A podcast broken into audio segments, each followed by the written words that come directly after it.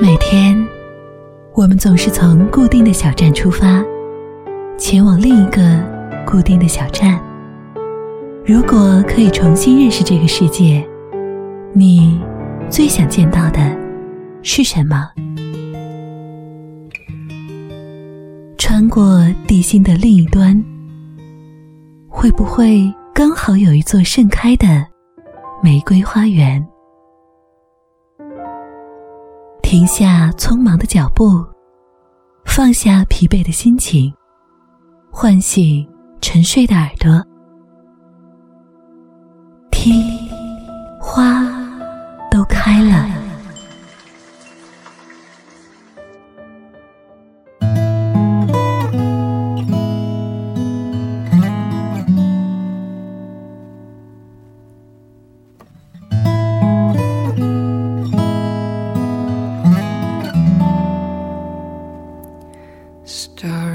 Starry, night.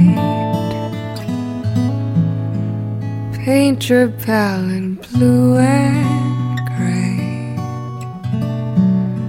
Look out on a summer's day with eyes that know the darkness in my soul.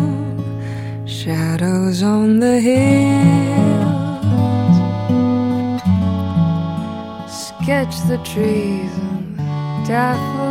正在收听窗外的你，好吗？Catch the.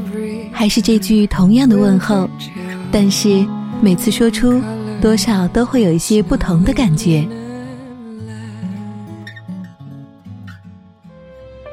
因为我们不是直播，不知道这一刻正在收听窗外的你，那头是什么时间？如果恰好正是晚上的话，如果恰好你目光所及的范围能够看到天空，如果恰好这天晚上也有哪怕几颗微微发亮的星星，请你一定要抬头，抬头看看那宝石蓝色的星空，然后问问看，你有多久没有看过星星？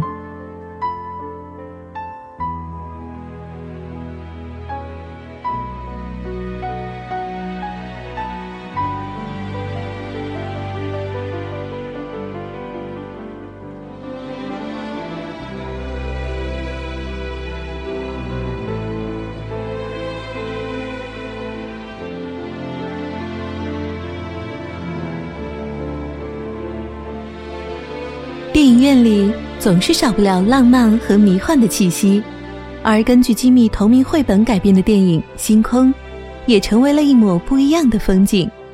在十一月初上映后，它就感动了一大批人的心灵。但是今天我们要说的不是这部电影，请和我一起回头，打开书柜，翻开那本你早已买了很久很久的书，重新回忆。当时小心翼翼翻动书页时，看到深蓝色星空时，你的那种心情。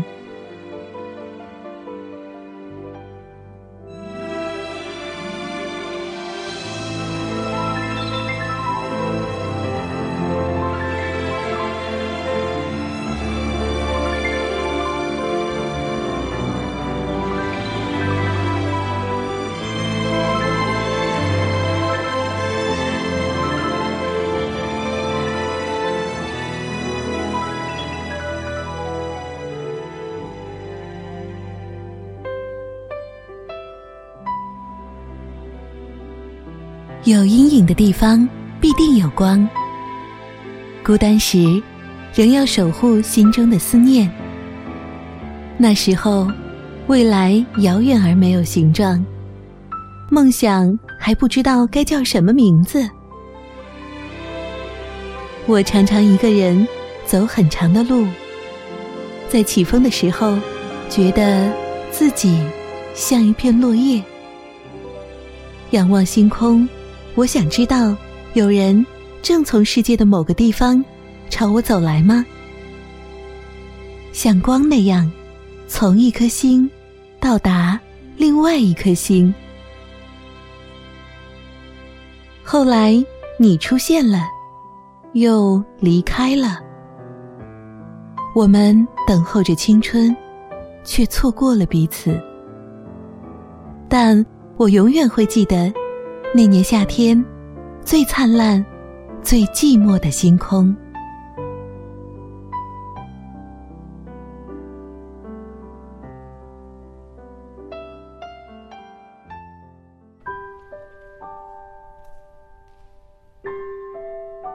抬头望着星空，世界变得好大好大。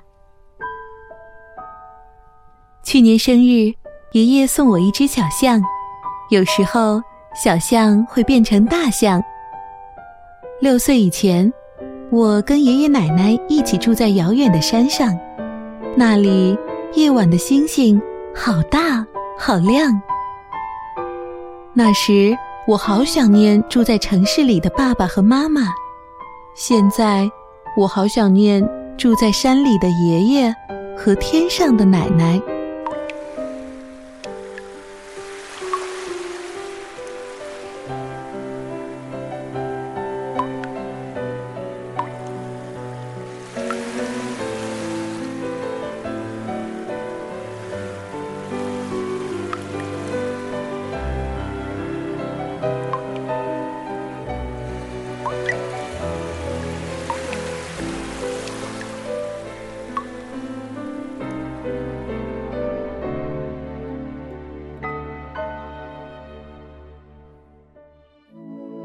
不晓得从什么时候开始，家里变得好安静，好安静。我常常关上房门，躲在自己的世界里。妈妈工作很忙，朋友很多。上次她从国外出差回来时，送给我一只可爱的小猫。有时候，小猫会变成大猫。我爱妈妈，妈妈也爱我。但是他不了解我，我想我也不了解他。虽然我也有一些朋友，却仍然会感到一种莫名的孤单。在学校难免会遇到一些麻烦，可是我从来不说。我外表很酷，其实内心很脆弱。有时候我也想不通，自己为什么变得那么别扭。爸爸总是在讲电话，他的每一通电话好像都很重要。反正我也没有什么想对他说，他大概也不晓得要对我说些什么吧。他们有时候还好，有时候吵得很凶，有时候都不说话的。我常常偷看别人的家。看看别人都在做些什么。前些日子，老婆婆家里搬来了新的住客，这样也好，以后她就不会闲得发慌，整天看电视了。爷爷一个人住在山上，应该也会感到无聊吧？还好，爷爷喜欢画画，他常说山里的星星就像。梵高画里的星空一样美丽。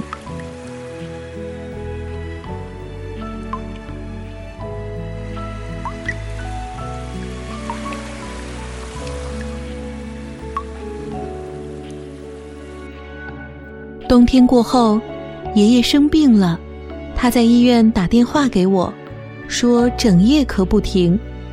我很想去陪他，但是爷爷要我好好读书。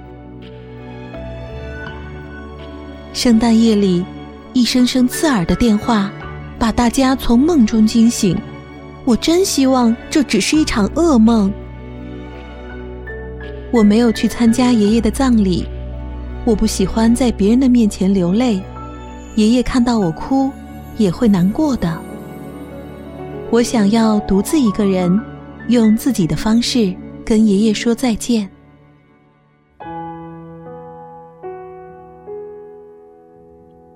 一个寒冷的夜晚，我从梦中醒来，听到有人在唱歌。我看见一个陌生的男孩，躺在老婆婆家的屋顶上，对着漫天的大雪轻声歌唱。他那快乐自在的模样，仿佛来自另一个星球。学期开始，班上转来了一位新同学。自我介绍时，他只说了名字，就再也不肯多说一句话。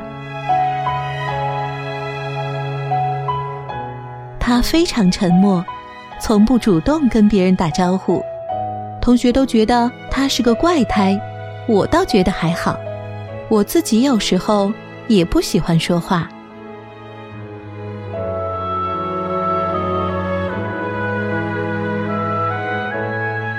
开学很久了，他还是独来独往。隔壁班有些同学看他很不顺眼。我常常看见他窝在书店角落里安静的看书，完全不理会周遭的世界。不知道为什么，我总是会在这里那里遇见他。他看起来就像跟我一样孤寂，但是我比他幸运，因为我会变魔术。每次下雨，他都不带伞，看他一个人在大雨中奔跑，不知道为什么，我竟然感到有些羡慕。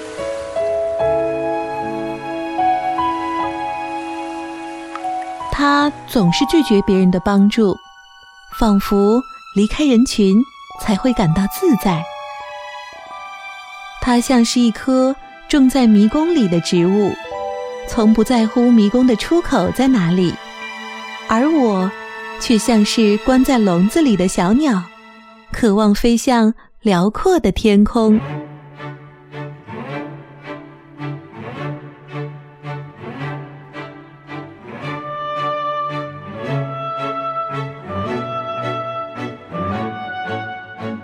有一天，我遇见一群同学在暗巷里欺负他，我最痛恨这种不公义的事儿了。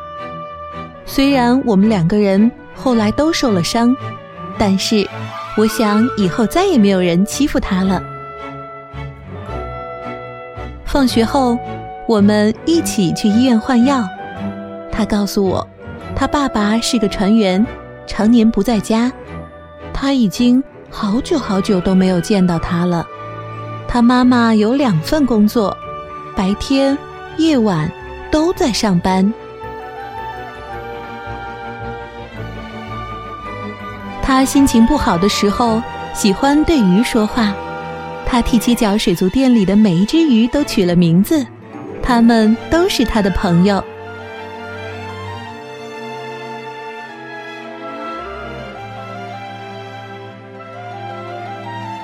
放假时，他常常往山里跑。他是野外求生高手，可以一个人在深山里度过好几天。他的窗。整晚的亮着光，有时候是暗夜里海上的灯塔，有时候像是掉落人间的星星。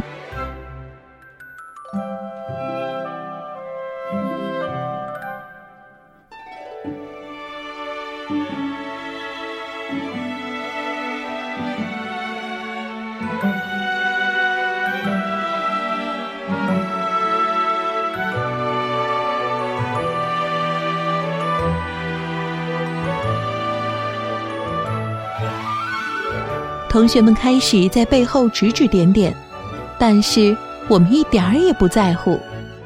学校功课的压力让我们常常想逃，但不知道逃到哪儿去。他的成绩落后别人一大截，我努力的替他补习，可惜没什么用。看他每天熬夜，实在不知道他的书每天都读到哪里去了。我们常常无所事事的四处流浪，有人陪伴的感觉真好。我渐渐懂得，他为什么喜欢淋雨了，因为那让人同时感觉到迎接自然，又挣脱了束缚。周末时，我们常坐火车去海边港口，他总是紧握着望远镜，专注地看着一艘艘远方的轮船。他说：“他常常搬家，搬来搬去都不知道哪里才是真正的家。如果可以像鱼一样自由自在，那就不用烦恼了。有一天，他心爱的图画本突然不见了。天黑后，我们才在校园角落里的大树上找到。城市的天空越来越看不到星星了。昨夜，一群在街上闹事的人打破了鱼箱，我们发现时已经来不及了。他蹲在路边，脸色苍白，伤心哭泣。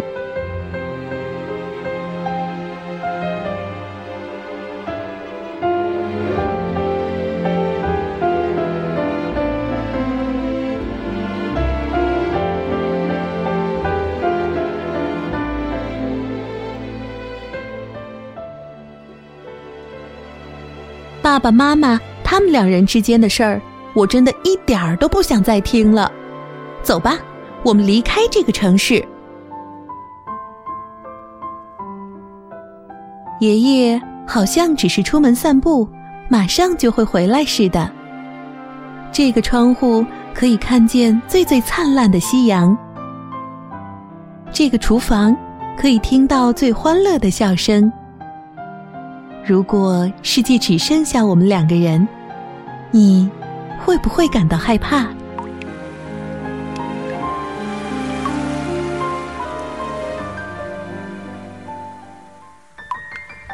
以前，爷爷常牵着我的手，慢慢的穿过幽静的森林。森林的尽头有一座美丽的小湖，爷爷将小船划到湖心，然后。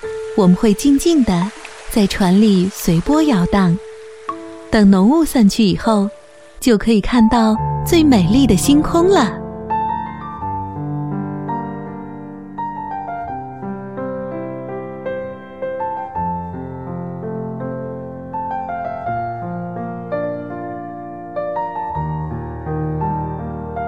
回家后，我生了一场大病。那段昏沉的日子里，我不断的梦到一只鲸鱼缓缓的游出大海。上学后，我才知道，它已经转学了。老婆婆说，她爸爸的船停在南方的港口，这一次，好像终于要将他们一起接走了。老婆婆对我露出神秘的笑容，坚持要我去小男孩的房间。原来，他才是真正的魔术师。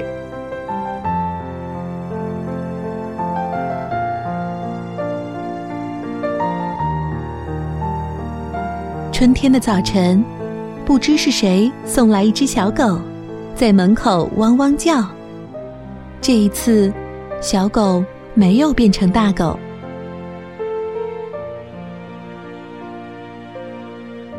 后来。我再也没有看到它，但是，我永远会记得那年夏天最灿烂、最寂寞的星空。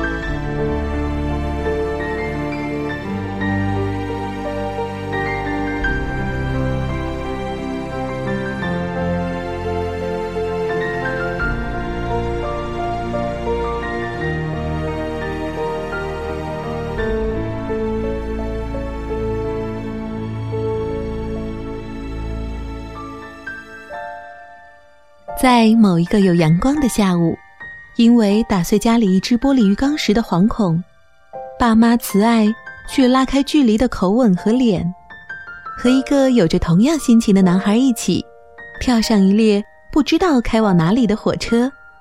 折纸的大象、犀牛、鸟都变成紧随其后的王国，穿越过前方有阳光等候的隧道，躺在摇晃着、距离星空又远又近的小舟里，头顶永远是浪漫、神秘，但是无解的星空。星空是吉米花了大量心血、精心绘制成的礼物，他要献给所有无法与世界沟通的孩子。书中男女主人公是两个在城市里孤独的生活的孩子，因为孤独而靠近，一起逃离城市，来到乡村，一起欣赏夜空的星星，然后又失散在城市。也许这样的幻想太过奢侈，在这个不够美好也不够干净的世界，总有一些孩子。他们无法接受这一切污浊的东西，他们总是努力的想要摆脱这些强加于身的束缚，可是，逃离了束缚，又将去向何方呢？没有人能够解答这个问题。也许，跑着跑着累了，然后屈服于曾经所厌恶的社会。但是，也有一些孩子，他们很幸运。正如书中色彩夸张的图画的他们，只是因为同样的寂寞，同样的敏感，同样的想要逃避，他们很自然的成了很好的却不相言语的朋友。其实这无关爱情，只是灵魂交汇的太过耀眼，有时迷惑了我们的双眼。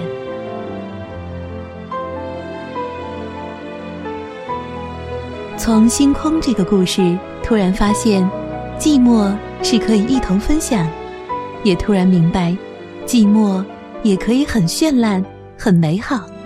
就如同一起和鱼说话，一起淋雨，一起逃走，他们的快乐太过简单，也太过激烈。但年轻的美好也正在于此。既然无法融入，那么，让我们一同逃开吧。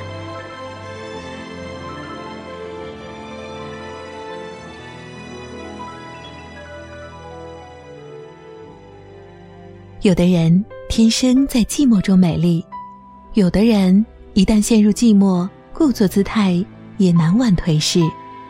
有的人在生命的尽头才看到了人间仙境，有的人一早就绚烂盛开，此后却在风平浪静的码头做停泊。生活是每个人都会历经的河流，河谷的高低曲折。不尽相同，不必强求。我们复制别人的生活，常常忘了享受自己的生活。我们以为热闹的人永远不寂寞，但是却忘了，寂寞的人可以望一望头顶的星空。